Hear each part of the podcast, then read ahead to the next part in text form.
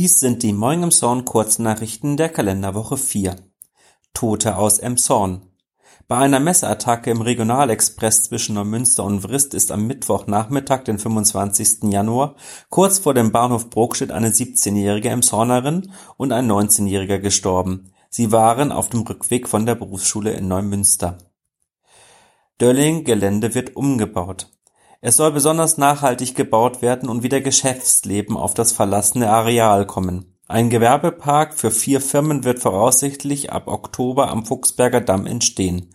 Bestand soll saniert werden, was abgerissen wird, soll vor Ort recycelt und für den Neubau verwendet werden. Seit 2019 wird in Emshorn keine Wurst mehr hergestellt. Tönnies verlegte die Produktion nach Böglund. Emshorn war nur noch ein Logistikstandort. Seit 2021 ist auch das vorbei und die Hallen stehen leer. Jetzt haben die Bremer Projektentwicklung und die Hagedorn-Gruppe das Gelände gekauft und wollen unter anderem zwei neue Hallen mit Gründach und Photovoltaikanlage bauen. Die Hagedorn-Gruppe hat sich darauf spezialisiert, Industrieflächen wie beispielsweise Kraftwerksgelände und Schornsteine zu sprengen und umzuwandeln. Bremer ist auf Gewerbebauten spezialisiert. Emshorns Wirtschaftsförderung freut sich über neue Arbeitsplätze. Bus verliert Öl.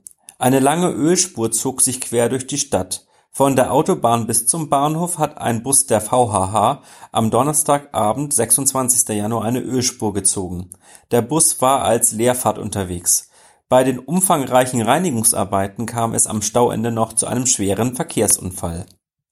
Sterne des Sports der Publikumspreis des Deutschen Olympischen Sportbundes geht nach Emshorn. Ausgezeichnet wurde der EMTV bzw. zwei Mitglieder für ihre Integrationsleistung. Die Verleihung mit dem Bundespräsidenten war am Montag, den 23. Januar in Berlin. 2000 Euro hoch ist das Preisgeld. Soweit die Kurznachrichten. Redaktion und gesprochen von Peter Horst. Wir wünschen euch einen guten Start in die neue Woche.